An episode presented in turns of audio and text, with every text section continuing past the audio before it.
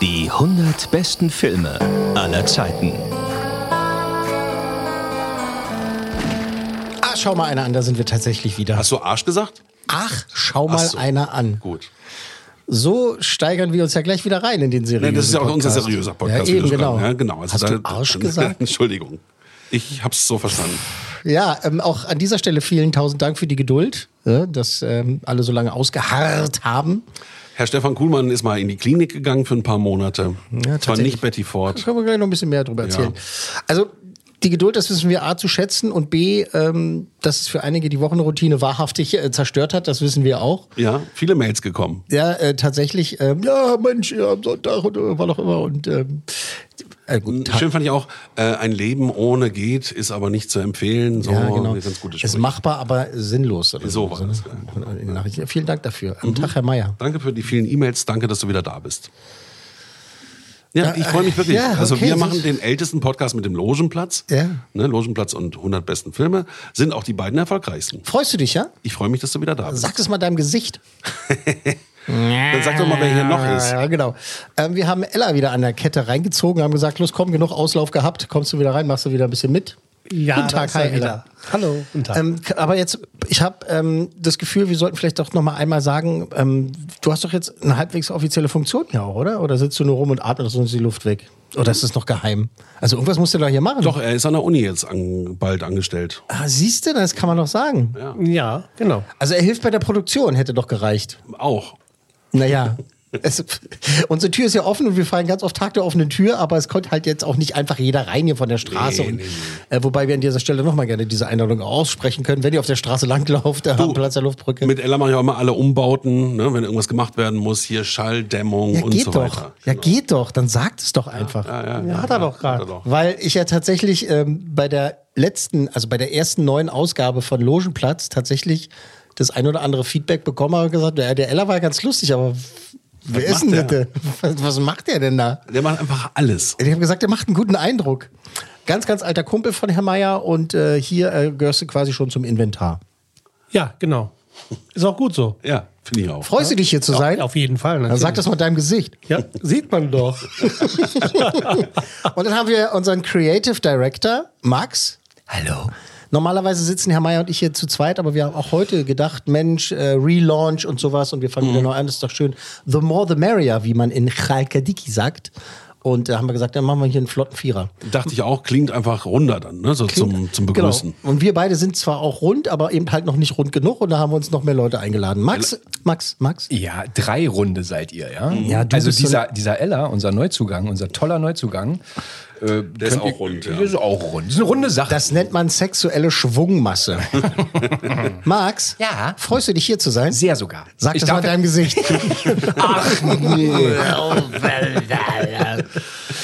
Also äh, vielen Dank äh, auch für die unzähligen Genesungswünsche tatsächlich und die Daumendrückerei. Das äh, wissen wir sehr, sehr wohl zu schätzen. Circa ein Vierteljahr war ich da in, in Intensiv-Tagesklinik und habe mich da äh, stabilisieren lassen. Ähm, ja, doch. Ähm, das war harte Arbeit. Äh, es ist ein Konzept, an das ich glaube und äh, das ich auch weiterhin komplett unterstütze, auch wenn Depression ist eine Krank also eine Krankheit ist, die Mensch jetzt nicht sofort sieht. Ne, wie so eine offene Wunde oder ein gebrochenes Bein. Äh, es ist ja doch eine echte Krankheit, ähm, weit verbreitet leider und definitiv kein Freifahrtschein für alles.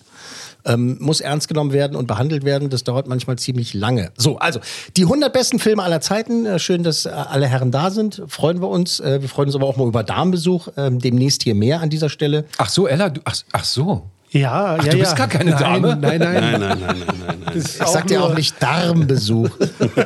Oh Gott. Ähm, gut, so viel zum seriösen Podcast. Die 100 besten Filme aller Zeiten, unsere seriöse Audiothek über 100 der kultigsten, erfolgreichsten, besten und beeindruckendsten cineastischen Werke der Filmgeschichte. Bei manchen ist klar, die gehören in diese Liste, bei anderen schleicht sich dann auch immer gerne so ein Schmunzel ins Gesicht. Wie bitte?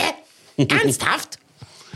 Äh, an jeder Ecke gibt es äh, Top 10 Listen, ne? Top 100, Top 200, die ändern sich auch immer wieder. Wir haben aus Hitlisten von IMDb, Dark Horizons, Rotten Tomatoes, Cinema und dem britischen Kultmagazin Empire unsere Liste ähm, zusammengestellt für diese schöne Reihe. Es darf diskutiert und gemeckert werden. Vor allem geht es aber darum, Film an sich zu zelebrieren und äh, entweder neu oder wieder zu entdecken. Und wir freuen uns, dass äh, ihr alle dabei seid. Ähm, gerne kommentieren ne, auf den äh, diversen Plattformen, gerne mal einen Kommentar hinterlassen, Herr Mayer. Genau, bei Apple geht das ja sehr gut. Da kann man also die Show bewerten und, und auch kommentieren. Macht das ruhig mal, wenn ihr zwei, drei Minuten Zeit habt. Wir freuen uns darüber. Das lässt den Podcast auch ein bisschen in der Wertung steigen und so weiter. Da haben wir nichts dagegen.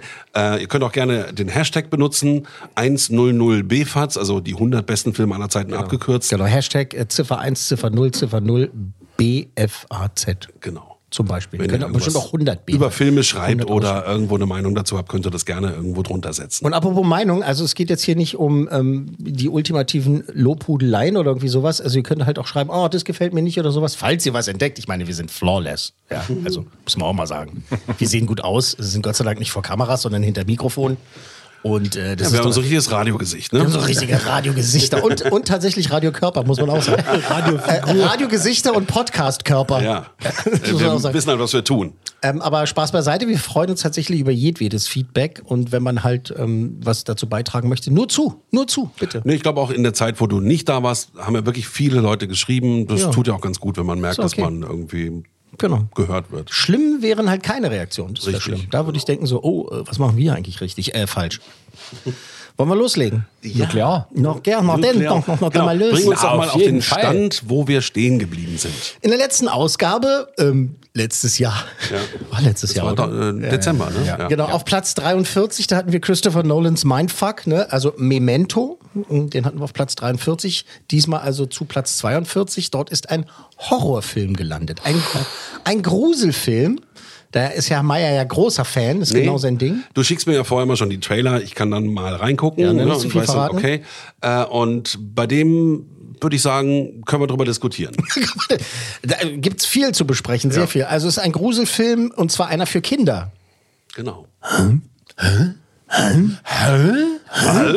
Äh, richtig gehört. Es geht um einen Stop-Motion-Animationsfilm aus dem Jahre 2009. Regie Henry Selick, der unter anderem Tim Burtons Nightmare Before Christmas gemacht hat oder auch James und der Riesenpfirsich, also ne, diese äh, Animations Stop Animations äh, Stop-Motion-Animationsfilme.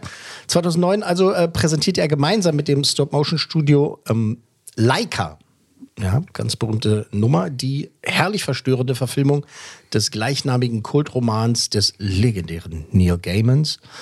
Coraline. So wirken lassen. So, also Grillenzirpen könntest du ja so einspielen, weil ähm, wer kennt's? Ja? Ich kenn's. Okay. Nein. okay. Nein. Mag's nicht, Ella? Nein. Was? Was, was ist das? Also ich muss dazu sagen, ähm, wer es kennt, freut sich sehr. Wer es nicht kennt, kann sich freuen auf eine wunderbar merkwürdige Neuentdeckung. Wie gesagt, es ist ein, ja doch eine Art Horrorfilm für Kinder. Da werden äh, ziemlich ernste Themen und auch ziemlich schockierende Sachen äh, auch angesprochen und gezeigt auch. Jetzt keine Gedärme und kein Blut und äh, keine weiß ich was. Es geht um die elfjährige Coraline. Passend zum Titel, witzig, ne? Es geht um die elfjährige Coraline, die mit ihren vielbeschäftigten Eltern in ein Mehrfamilienhaus auf dem Lande zieht. Und äh, da leben nicht nur äußerst merkwürdige Nachbarn, da entdeckt Coraline außerdem eine geheimnisvolle Tür. So ein kleines Türchen. Die Eingangstür oder was? Ist die Eingangstür und zwar die Eingangstür in eine wirklich verstörende Parallelwelt. Und verstörend insofern, also diese Welt ist schöner und bunter und da ist irgendwie alles toller. Die, die, die Eltern singen und so ist es alles schön, alle sind besser drauf. Ihre Eltern sind viel liebevoller und haben viel mehr Zeit für sie als in der realen Welt. Es gibt ein kleines verstörendes Detail, das in dieser Parallelwelt nämlich ihre Eltern und alle anderen auch, die plötzlich gut drauf sind, äh, anstatt Augen Knöpfe haben. Knöpfe als Augen. Kann man, kann man auch sagen. Knöpfe im Gesicht. Äh, Soweit so creepy. Wir hören da rein in unseren Platz 42 in den deutschen Originaltrailer von damals. Das ist so schön so mit Erzählstimme, damit auch alle verstehen, worum es geht. Na, ich mag dir ja diese altbackenen Trailer. Ja, genau. Henry Selicks Coraline auf Platz 42. Coraline Jones träumte von einer besseren Welt.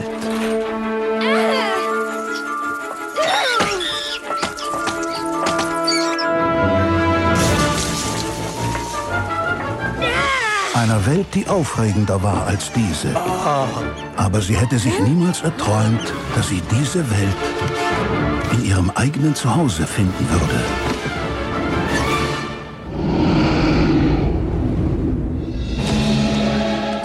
Parallele Welt, Wir haben auf dich gewartet, Coraline. in der Eltern immer gut gelaunt sind, Ist das ein schöner Garten? Wow, das hast du gemacht? in der alles so perfekt ist, Was geht ab, Baby? dass sie einfach nicht echt sein kann. Mann, Du kommst gerade rechtzeitig zum Abendessen, Schatz. du bist nicht meine Mutter.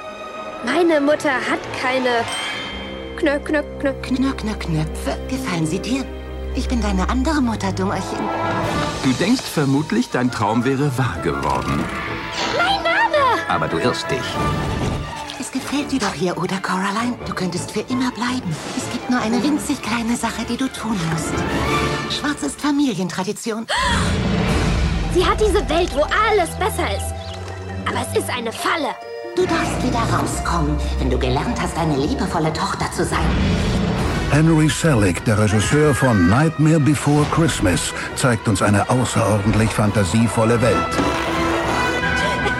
Voller gruseliger Geheimnisse Wer bist du? Du bist in furchtbarer Gefahr, Kleine. und wagemutiger Entdeckungen. Ich muss meine Eltern finden, um sie zu befreien. Wenn das Abenteuer anklopft, gibt es einige Türen, die niemals geöffnet werden sollten.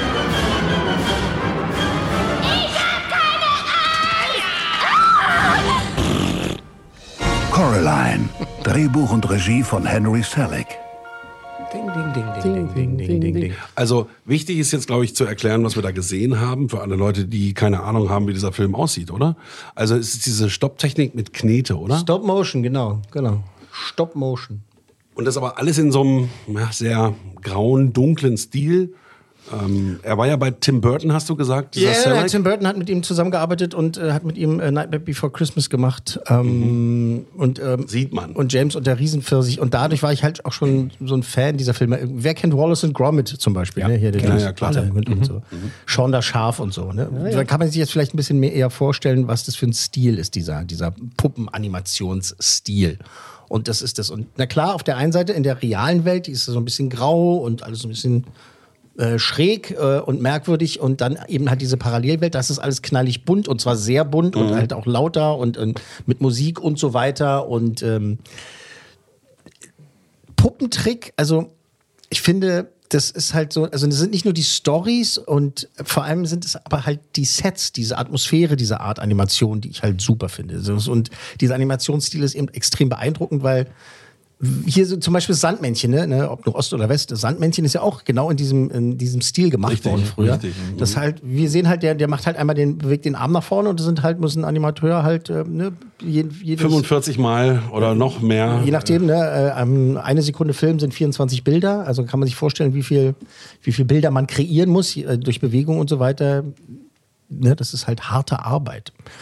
Ähm, Coraline habe ich tatsächlich nur zweimal im Kino gesehen. Ähm, einmal Pressevorführung und dann normal bezahlt. Und seitdem ungefähr äh, 10, 15 Mal im Heimkino. Und das ist schon sehr besonders, aber auch eben auch sehr schön. Es ist packend, es ist kurzweilig und eben in diesem Fall ziemlich gruselig. Wenn ihr jetzt den Trailer gesehen habt, Ella, hast, kam da irgendwas Gruseliges für dich rüber? Also man sieht halt ihre andere Mutter, ne? Das ist, ne? also die sieht aus wie ihre Mutter, aber die verändert sich immer mehr. Und was war so dein Eindruck? Ja, es ist halt wirklich, diese, hinter der Tür ist eine komplett andere Welt. Ja, die ist viel schöner dargestellt, also im ersten Augenblick.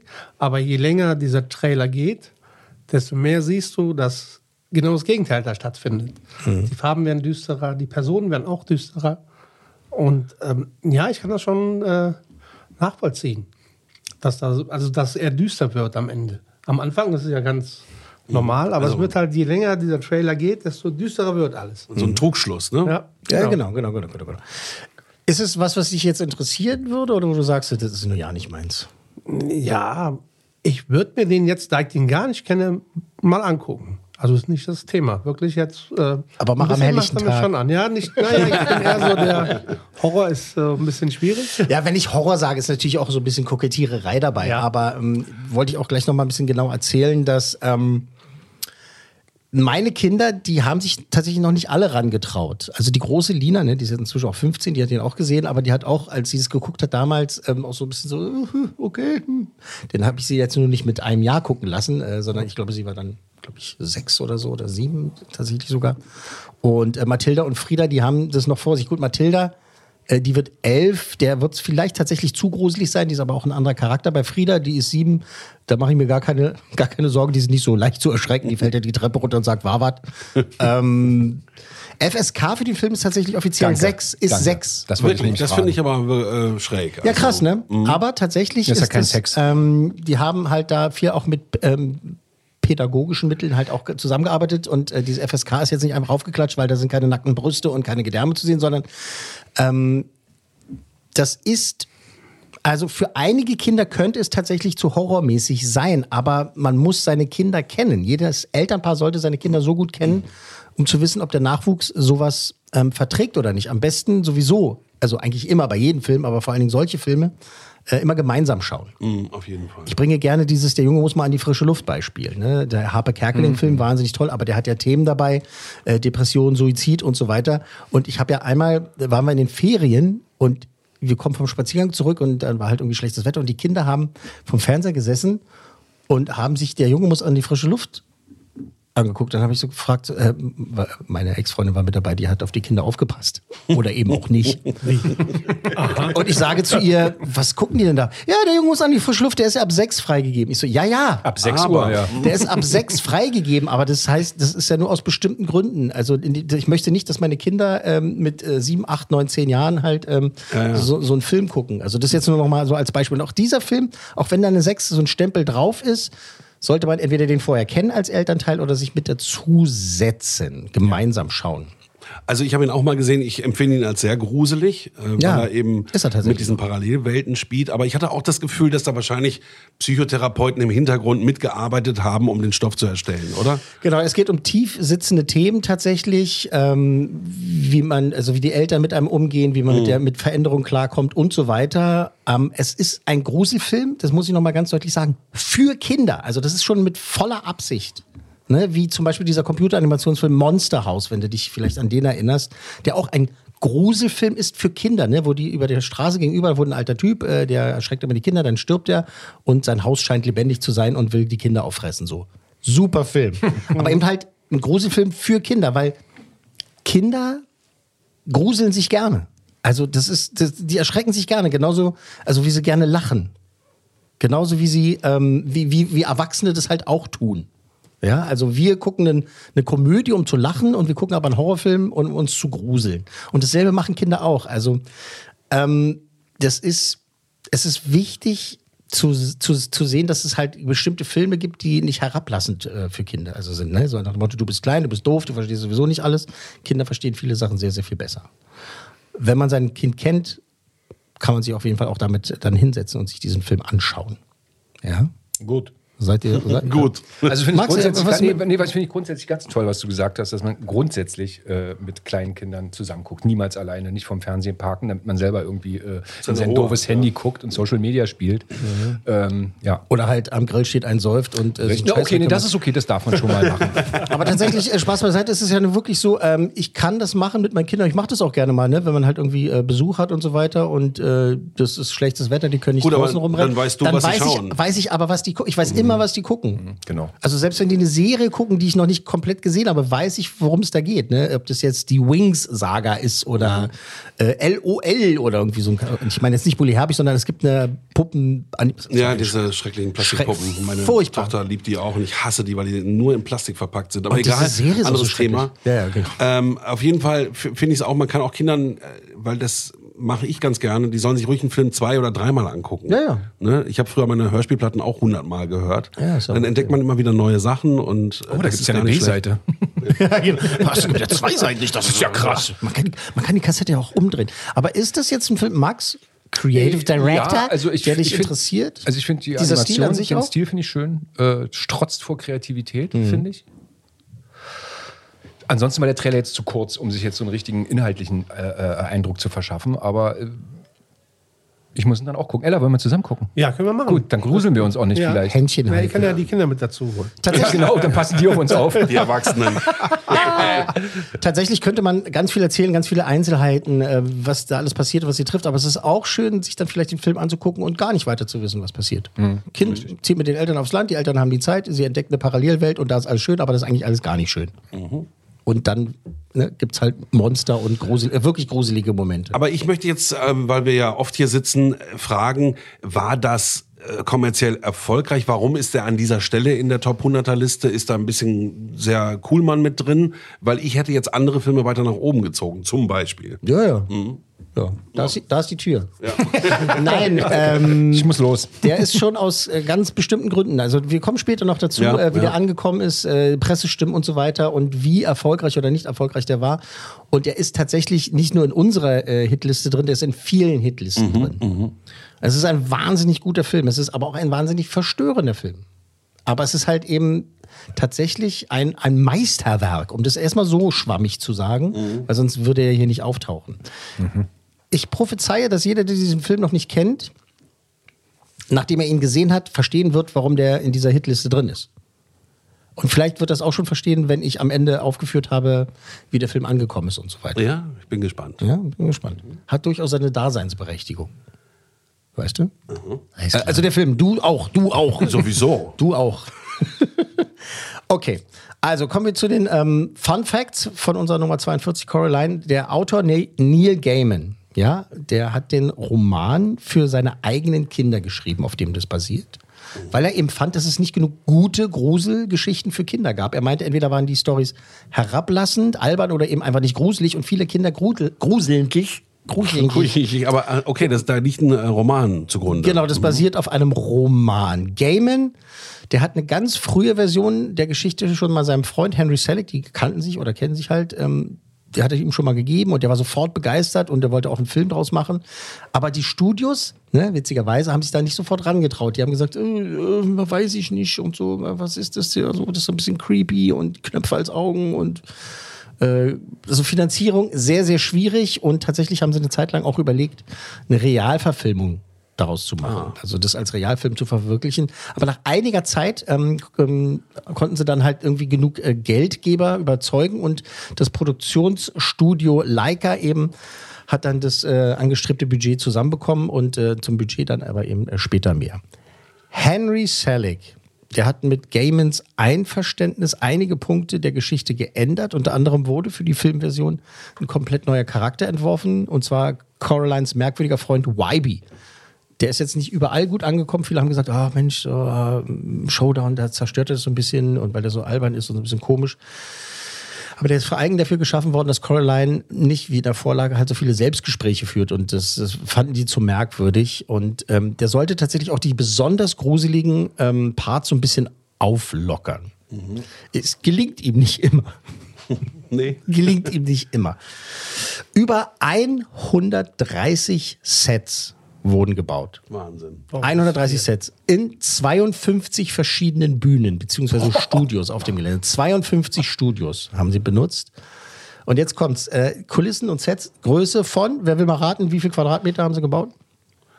Naja, das musste nicht Es groß ist- sein, oder? Es ist, Pu- es, ne, es ist Puppentrick und sowas, ne? Und äh, kann man sich immer überlegen. Bla, Licht bla. haben und Kameras. Es könnte jetzt interessant werden, Zwei wie, Fußballfelder? zwei Fußballfelder.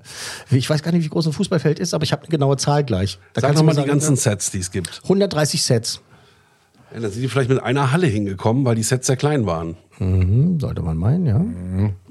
Wer Nee, ich glaube, das war größer. Ja, wir können jetzt, wir, jetzt, wollt ihr irgendeine Zahl in den Raum werfen oder wollen wir noch lange rumeiern? Oder so? 10.000 Quadratmeter. Nicht schlecht. 17.000, über 17.000 Quadratmeter Wow. haben, die, haben die an Kulissen gebaut für den Die haben Film. ja es ist tatsächlich besetzt. so, ähm, das ist jetzt natürlich für, für die Zuhörer und Zuhörerinnen nicht so ähm, greifbar, aber ein so ein Set kann so groß sein wie dieser Raum. Genau, also dass man sagt 25 Quadratmeter ein Set. Genau. Das hätte ich jetzt auch gesagt. Zum, so. Also zum Beispiel, die haben auch noch größere gebaut. Ja, das aber kommt ja eben dann halt, hin, ja. Es war die größte Stop-Motion-Produktion aller Zeiten. Bis zum heutigen Tage übrigens. wow. 17, über 17.000 Quadratmeter kleine Bühnen, so mit Bäumchen und Häusern und dann Puppen da Man fragt und so. sich, was passiert danach mit dem ganzen Zeug? Ja, Feuerholz. Echt, ja? Nein, f- äh, tatsächlich äh, haben die einen äh, gewissen Fundus natürlich, Mhm. also Kapazitäten dafür und äh, heben viel auf, aber vieles wurde auch, wurde auch einfach wiederverwendet. Also es ist nicht alles behalten worden, Mhm, Ja. aber einiges schon. Die Puppen, selbstverständlich, Klar. alle Puppen werden aufgehoben, ähm, aber viele der Sets müssen dann doch ähm, zurückgebaut bzw. zerstört werden. Aber das ist ja so, dass dann quasi ein Team in einem Set auch arbeiten kann. Ne? Die machen genau. dann Szene 22, äh, da ist eine Kamera mit dabei, da ist der Techniker da, der die äh, Figuren bewegt und so kann man quasi parallel arbeiten. Ne? Genau, völlig richtig gut erkannt. Äh, Vorbereitungen eben dafür für diesen Prozess haben zwei Jahre gedauert. Zwei Jahre Kulissen bauen, äh, Sets bauen und so weiter, Teams zusammenstellen und die Dreharbeiten selbst mit mehreren Teams, mehreren Units, wie man so schön sagt, 18 Monate. Wow. Ist auch sehr lang. 18 Monate Dreharbeiten. Da dreht James Cameron dreimal Avatar. Naja, fast war. Oder Ja, vielleicht fast, eine ja. halbe Stunde Avatar bei 18. Ja gut, ich glaube, so, selbst so ein James Bond wird in sechs Monaten gedreht, oder? Ja, ja, genau. Na, Also Dreharbeiten an sich, ne, ist klar, so Vorproduktion und Mhm. äh, Postproduktion und so weiter, das nimmt immer die längere, die meiste Zeit in Anspruch tatsächlich, aber wie du sagst, Dreharbeiten an sich sollen eigentlich nicht länger als ein halbes Jahr dauern. Wenn es mal eine Fernsehserie ist, klar, oder ne, Herr, der, Ring, Mhm, Herr der Ringe oder irgendwie sowas, ne, das dann halt länger braucht. Und Stanley Kubrick damals war dafür bekannt, dass der manchmal über ein Jahr gedreht hat Mhm. und dann halt irgendwie zusammengeschustert hat. Oder auch Terrence Malick heutzutage. Ähm, die Arbeiten waren tatsächlich so intensiv und so reichlich, dass extra Studenten der Kunstschule Portland angeheuert wurden. Dann haben sie gesagt, äh, wer hat Bock, äh, hier bei unserer Produktion mitzumachen? Wir brauchen noch ein paar Leutchen, die hier Knetfiguren hin und her bewegen. Und da haben die sich erstmal wahnsinnig gefreut über die Erfahrung, die sie da auch sammeln würden an so einem Set. Und waren dann aber richtig fertig, weil diese Dreharbeiten so intensiv waren. Und da gibt es wohl einige Essays, die geschrieben wurden, so nach dem Motto, ja, total schön, aber nie wieder so eine Scheiße. War, äh, zurück, zurück an die Uni nach Portland. Ähm, mit einer Stunde und 40 Minuten war Coraline auch der längste Stop-Motion-Film bis dahin. Klar, steckst viel Geld rein, viel Arbeit und viel Zeit, dann machst du eben da nicht nur eine 60-Minuten-Nummer draus. Eine Stunde 40 Minuten. Bis 2016 war es der längste Stop-Motion-Film. 2016 kam dann auch von Leica Productions der Abenteuerfilm Kubo, der tapfere Samurai raus. Äh, auch toller Film. Den kenne ich nicht. Und der geht genau eine Minute länger. Also, das war mit Also Ansage. richtig, dann haben sie gesagt, so, komm, dann lass mal mal einen gucken hier. Ähm, es war auch der erste Film dieser Art, der komplett in 3D gedreht wurde. Also die haben nicht das hinterher ähm, transferiert irgendwie in Stereoskopie, sondern halt, der wurde auch gleich mit 3D-Kameras äh, gedreht.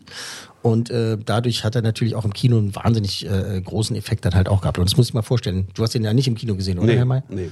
Das heißt, äh, ich weiß auch im Kino, und dann, wenn halt diese Mutter da mutiert ist und zu so einem Monster da wird und sowas, und das kommt dann auf drei, äh, so in 3D auf dich zu, so ist der Satzbau, glaube ich. Da bist du schon so ein bisschen in, in, in deinen Noch Sitz gesunken, so, dass du Ja. gesagt hast, okay, alles klar.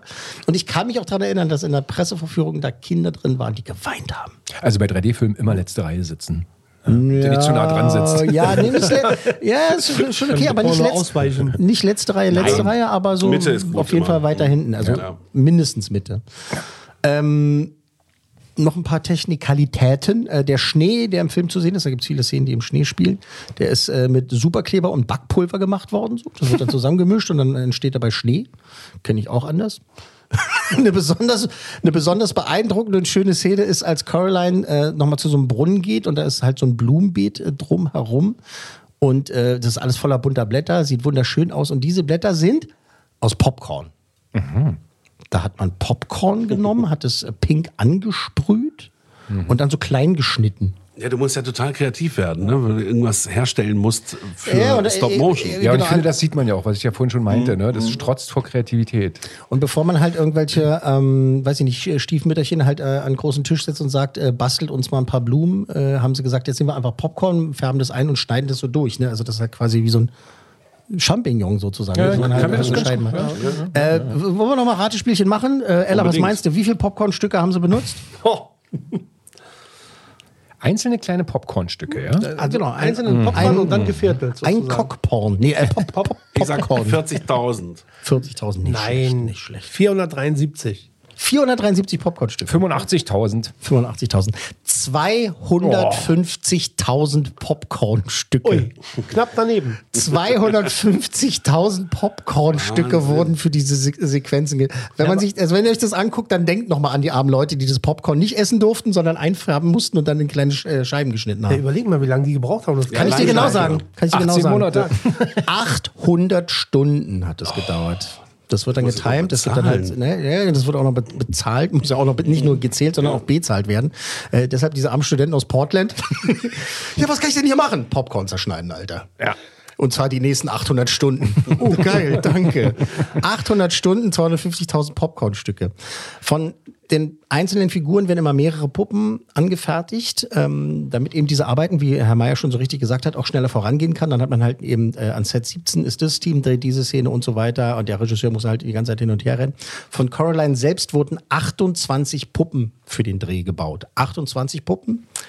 Und für jede einzelne Puppe gab es ein Team von zehn Leuten, die sich drum gekümmert haben. Zehn Die Leute. muss ja auch ganz gleich aussehen, sonst ist der Film genau, im Eimer. Genau, genau. Zehn Leute pro Puppe und die haben jeweils drei bis vier Monate für eine Puppe gebraucht, um die richtig hinzukriegen. Das war so der Durchschnitt. Drei bis vier Monate, zehn Leute, eine Puppe. Für eine Puppe. Für eine Puppe. Deswegen zwei, deswegen zwei Jahre Vorbereitung. Also du, das, das ist Wahnsinn. eine sehr intensive ja Arbeit. Heute noch eine Meldung gesehen, dass in irgendeinem Wachsfigurenkabinett äh, die Queen aufgestellt wurde und total echte? kacke aussieht und dass sich alle aufregen, wie man so eine schlechte Wachsfigur machen kann. Ne? Also das ist ja genau das, wenn du, wenn du die Figuren nicht hinbekommst und in Set 3 sie wieder ganz anders aussieht, dann kannst Ja, du ja, den ganzen genau. Film wegwerfen. Genau, deswegen äh, ist es halt eine sehr akribische Arbeit und dauert halt ewig lange. Ähm, äh, auch diese, also diese Puppentrick-Animation, auch vielleicht, um das nochmal deutlich zu machen, das ist so aufwendig, dass zum Beispiel in einer Szene Coraline 16 verschiedene Gesichtsausdrücke zeigt. 16. Also, ne, also Lächeln links und so weiter, also dass sich das Gesicht so verändert. Und das nur in 35 Sekunden. Und nochmal, ne? Ja, 24 Bilder. 24 Bilder pro Sekunde und wie oft das da bewegt werden muss, diese, also diese Gesichtszüge und so weiter. Es ist einfach, ich möchte keine bösen Worte benutzen, aber das muss ein Zicken. Das stimmt, das ist auch wirklich auffällig dem Film. Wie sie guckt, das ist echt gut gemacht. Genau. Ja. Ähm, als der Film kurze Zeit in der Entwicklung für eine Re- Realverfilmung stand, da wurde die beliebte und begabte Jungdarstellerin Dakota Fanning für die Hauptrolle ver ver verpflichtet. Und als doch ein Stop-Motion-Film draus wurde, da hat man ihr dann die Sprechrolle halt auch von Coraline angeboten und hat gesagt, macht es doch. Und hat sich sehr gefreut, dabei zu sein. Dakota Fanning kennt man unter anderem aus Krieg der Welten von Steven Spielberg oder Mann unter Feuer mit Denzel Washington und auch hier ähm, dieses Drama I Am Sam mit Sean Penn. Da hat sie auch mitgespielt. Sie hat auch bei Twilight, bei der Twilight-Saga mitgemacht und äh, später dann übrigens auch bei äh, Tarantinos Once Upon a Time in Hollywood. Da hat sie auch mitgespielt, einen Auftritt gehabt. Ein Hippie wahrscheinlich. Yeah, auch ein Hippie muss mal. Kleiner Gag im Film. Kleiner Gag im Film. Also es gibt viele kleine Gags, aber einer ist unter anderem beim Umzug aufs Land am Anfang des Films bekommt einer der Möbelpacker Trinkgeld. Und auf dem Trinkgeld, auf dem Schein ist das Gesicht von dem Regisseur zu sehen. Fanden sie witzig, haben sie gedacht, machen wir einfach mal. Äh, sein Gesicht draufgepackt. Ähm, die Musik, äh, die Band They Might Be Giants hat für den Film zehn, zehn Songs, zehn Songs aufgenommen ähm, weil man da äh, in der Entwicklung gedacht hat, ja, machen wir ein Musical draus, äh, wird doch lustig, aber ja, wurde auch zu lustig. Im Laufe der Produktion ähm, wurde klar, dass eben die Songs das Gruselige zu sehr aufweichen würden und so wurden letztendlich von den zehn Songs, die da geschrieben wurden, extra von They Might Be Giants, äh, einer im Film verwendet. Krass. Other Father's Song heißt der, von They Might Be Giants aus Coraline. Und äh, den hören wir uns jetzt mal an.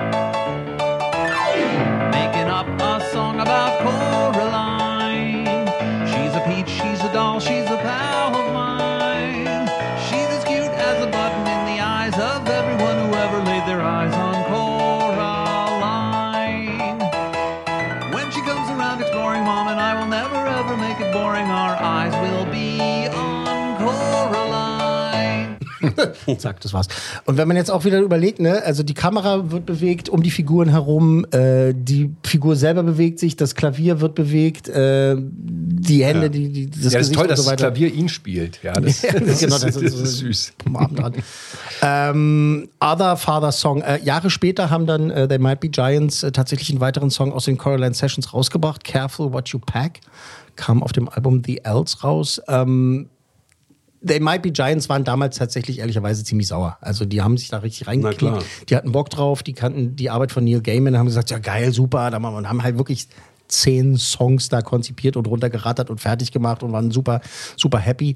Und dann hieß es halt so, Ja, aber haben sie doch bestimmt trotzdem bezahlt bekommen, oder? Ja, schon, aber ja, wenn das nicht klar. veröffentlicht wird, dann- aber ist ja, also Na, die haben, einen guten als zehn. tatsächlich haben die, äh, hat die Filmfirma auch die Rechte an diesen Songs gehabt. Also die konnten jetzt nicht einfach ein, ein Album rausbringen, äh, das wäre Coraline gewesen. Verstehe. Ähm, mussten dann halt auch äh, darum kämpfen, halt äh, die Songrechte auch wieder zu bekommen und dann haben sie halt eben nur noch einen Song daraus veröffentlicht. Ich weiß nicht, ob die, die wollten, glaube ich, auch noch mehr machen, aber das ist nicht, nicht dazu gekommen.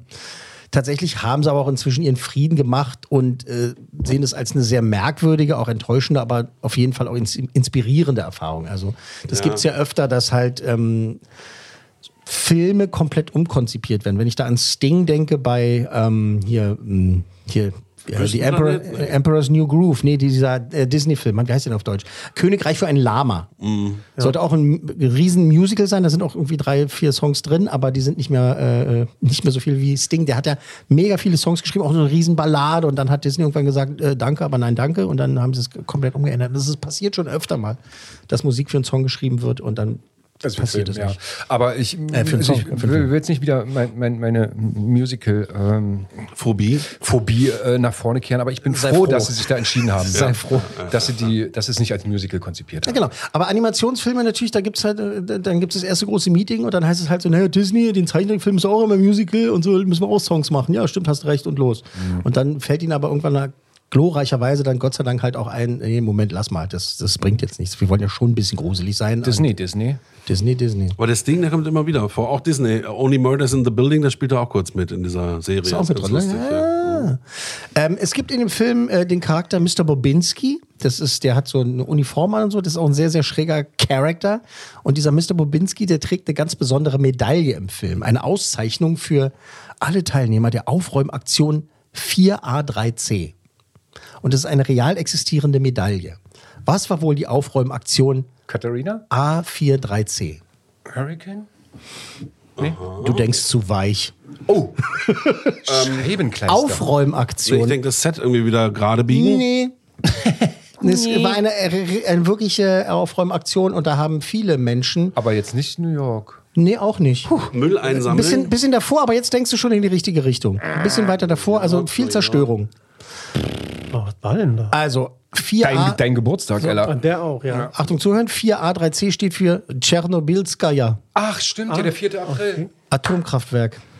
Alles wer, wer hat wo was aufgeräumt? Also, da gab es ja Aufräumkommandos, äh, die danach aufräumen mussten in Tschernobyl und äh, wer das gemacht hat. Und äh, für die Zeit, die sie dann noch überlebt haben, gab es halt schöne Medaillen, die äh, verteilt wurden. Und der Henry Selick fand es witzig. Hm.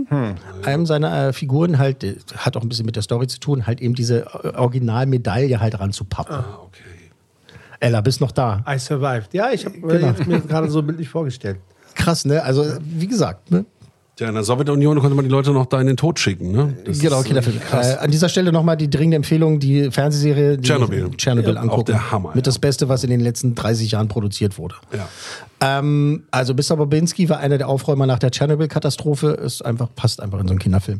Gegen Ende des Films ähm, gibt es auch noch so einen, einen weiteren der vielen Insider-Gags. Coralines Vater spielt mit einem der Kuscheltiere die Facehugger-Szene aus Alien nach. So, und klatscht aufs Gesicht. Muss ja auch in den Kinderfilm Aber das, rein. aber das habe ich schon in diversen Filmen mal äh, gesehen. Dass Also genau äh, das um- aber sel selbst so eine Gags sind da halt mit drin. So der Autor der Vorlage, den Namen habe ich jetzt schon ein paar Mal gesagt, Neil Gaiman. Was hat der unter anderem geschrieben, Max? Der hat für Neil Young geschrieben. Hast du gerade geguckt? Auf Prime. Nee, Sandmann? Äh, auf Netflix. Sandman? Ja, Sandman ist von Echt? Neil Gaiman, genau. Ach, geil. Das ist von ihm. Äh, der Na, dann gucke ich das Ding auf jeden Fall. der hat auch äh, Good Omens äh, geschrieben Oh, und oh, ist auch American Gods. auch mega. Ist auch von Neil Gaiman. Ich und möchte eben ihn halt, heiraten. Und eben halt auch Coraline. ähm, Wow, der hat auch Lucifer übrigens gemacht. Die, ja, die das habe ich noch nicht gesehen. Ja, das ist mir ein bisschen zu glatt, aber ich gucke es wahrscheinlich Ja, auch da bald. gab es auch. Hast, Ja. hast du irgendwas davon gesehen, Ella? Nix. Ja, ne? ja, doch. Ich, ich kenne einiges davon. Lucifer Sand- beispielsweise Lucifer hast du gesehen? Aber ich frage mich schon von. Nee, Sandman kenne ich nicht. Aber ich frage mich schon von Anfang an, kannte der die Gebrüder Grimm nicht, dass er selber sozusagen. Der liebt die einen Gebrüder Roman Grimm. schreiben Der musste, liebt die Gebrüder was gruselig ist? Ja, aber er, es ging um neue Sachen. Brüder Grimm sind ja auch Okay. gruselig. Ja, man kann ja, eben sehr, adaptieren. sehr, sehr. ne? Das Ja. hat er Sehr. wohl getan. Sehr, Genau. sehr, sehr.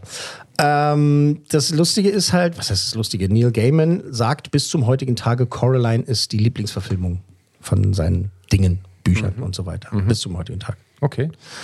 Ähm, so, jetzt kommen wir halt zu den Zahlen. Obwohl ja? da eine Figur dazu erfunden wurde. Ja, aber es war ja okay für ihn. Das, es, es war fein. Er hat's fein für ihn. freigegeben, Er war fein damit, um es mal mit Mark Forster zu sagen.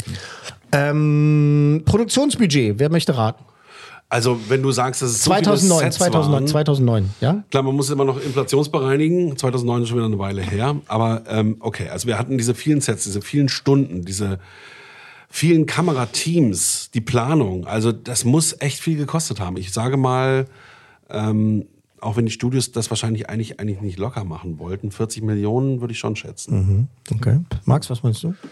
Oh, ich bin in sowas echt schlecht. Oh, 20 Millionen. Also ich würde sagen, liegt noch über den 40er, weil allein anhand der Stunden und der Dauer, die da gemacht wurde und die Menge der 18 Monate. Studios, wenn du Wir mir haben ja. Popcorn umsonst bekommen. Ja, Durften sie ja nicht essen. weißt du's? Hinterher. Ach, jetzt, Leute, könnt ihr Jetzt du das erste. Sag eine Zahl. Ja, so 45, 48. Also ein bisschen über 45, 48, 48 Millionen. 60 Millionen Dollar hat der Mist. Film damals gekostet. 60 Millionen, inflationsbereinigt sind es äh, knapp 85 Millionen Dollar.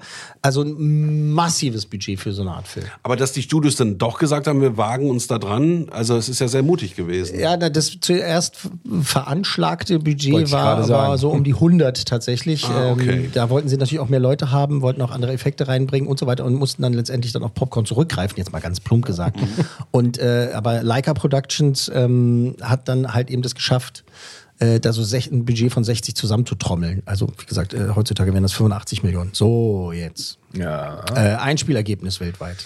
60 Millionen hat er gekostet. Ich glaube, das war nicht so dolle, weil der Film an vielen vorbeigegangen ist. Das Zehnfache. Nee, das ist. Nee. That- 600 That's Millionen math I nicht. can't even do, man. 600 Millionen nicht. Ich würde sagen, Na, also das kann ich euch sagen. Nein, 600 er Millionen hat sein Geld eingespielt, aber nicht äh, brutal toll. Ich sag mal, 100 Millionen hat er vielleicht gebracht. Ella? Ich, Einfach nur 90, sage ich jetzt mal. Gut, ich glaube, Ella 90, gewinnt. Nicht schlecht. Max? Achso, ich darf noch mal, weil ich so scheiße gebaut habe. Okay, dann sag ich mm, Du hast doch noch nicht 150. gesagt. Äh, 150 150. Ähm, tatsächlich 124,6 Millionen Dollar hat er dann doch eingespielt tatsächlich. Fast 125 Millionen Dollar, das wären äh, umgerechnet heutzutage 176 Millionen.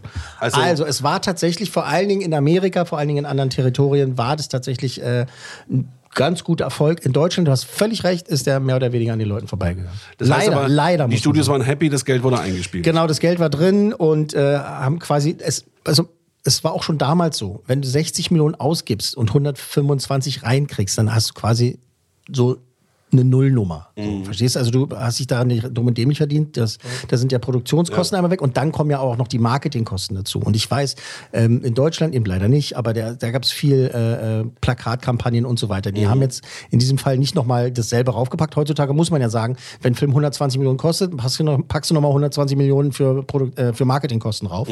Das war in dem Fall nicht so, aber man kann schon sagen, also wenn sie was verdient haben, haben sie so 10, 20 Millionen vielleicht verdient. Also man muss eigentlich Verdient, sagen, okay, verdient, also Film kostet schwarz. X, dann musst du ihn doublen, dann bist du erstmal bei den, bei den Kosten, die du haben musst. Und wenn du das Vierfache einspielst, dann hast du einen Gewinn Das ist gemacht. sowieso toll, ja. Ist gut. Deswegen, deswegen schwitzt der Hack äh, James Cameron immer, wenn er ins Bett geht, nachdem er einen Film rausgebracht hat. Und liegt dann da in seiner Avatar-Bettwäsche. Also 85 Millionen gekostet, 176 dann eingespielt. Ähm, Auszeichnung. Der ist weltweit bei diversen Filmpreisen und Festivals und so weiter 46 Mal nominiert worden. Ja, zu Recht. Also das ist ja auch was sehr Spezielles. Tatsächlich ist es so, dass äh, für viele, viele Kritiker weltweit haben halt gesagt, dass äh, so erstmal natürlich äh, The Craft, ne, also, also so wie er gemacht wurde, einfach wahnsinnig beeindruckend ist, aber eben, dass halt auch die Vorlage schon so beliebt ist und äh, auch schon so gut war. Die haben sich tatsächlich darüber aufgeregt, über diese Figur, die da zugepackt wurde, weil das äh, für einige das auch so ein bisschen kaputt gemacht hat. Aber grundsätzlich ähm, war es schon so, dass die meisten Kritiker weltweit gesagt haben, äh, toller, toller Film, toller Kinderfilm, toller Kindergruselfilm und das absolut zu schätzen wussten dass äh, auch bei den Testvorführungen dann halt auch Pädagogen so mit dabei waren und wo dann halt gesagt wurde, können das Kinder aushalten? Und äh, dann gesagt wurde, ja, diese Szene vielleicht ein bisschen trimmen und so weiter. Also da, da haben sie, sie haben sich wirklich Gedanken gemacht. Aber tatsächlich kritikermäßig war die Resonanz 85 Prozent positiv. Es gab auch einige deutsche Kollegen, die haben gesagt, na, das ist so gruselig, das geht gar nicht. Und die Kinder werden traumatisiert und ach je, das triggert die doch, Trigger, Trigger, Trigger. Öffentlich-rechtlich. Äh, genau. Ähm, unter anderem ist er ausgezeichnet worden vom, beim britischen Filmpreis BAFTA Kids äh, als bester Film des Jahres tatsächlich. Ähm, das amerikanische Institut, also nochmal, bei den Briten war es der beste Kinderfilm des Jahres, habe ich vielleicht nicht deutlich gesagt. Bester Kinderfilm des Jahres. Das amerikanische Filminstitut, jetzt kommt's, ne? AFI, Riesennummer, hat ihn sogar zum besten Film des Jahres gewählt 2009. Das ist Ja, wem auch, es- es wem auch immer das was bedeutet, ja. wem, wem auch immer das was bedeutet, aber es ist, der ist vom amerikanischen Filminstitut komplett zum besten Film des Jahres gewählt worden. Äh, es gab auch Oscar-Nominierungen, äh, noch und nöcher und andere Nominierungen. Das Ding ist halt, da hat er dann gegen Pixars oben verloren.